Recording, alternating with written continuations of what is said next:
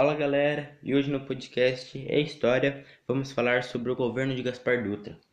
Gaspar Dutra foi eleito em dezembro de 1945 com o apoio de Getúlio e passou a governar o país entre 1946 e 1951. Em 1946, uma nova Constituição foi aprovada no Brasil, estabelecendo o voto direto e secreto para os brasileiros alfabetizados de ambos os sexos.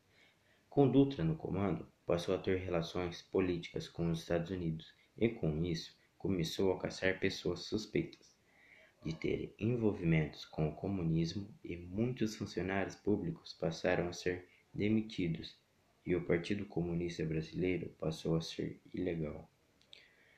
O governo de Dutra passou por duas fases na economia. Nos primeiros anos, adotaram medidas que privilegiavam ao capital estrangeiro e inativava as importações. Só que com a estagnação da indústria nacional e a dificuldade financeira do país, começaram um novo modelo econômico. Aí adotaram uma política que dificultava as importações, importações. Mas esse novo modelo econômico não conseguiu controlar a crescente inflação do país e não conseguiu melhorar as condições de vida dos trabalhadores.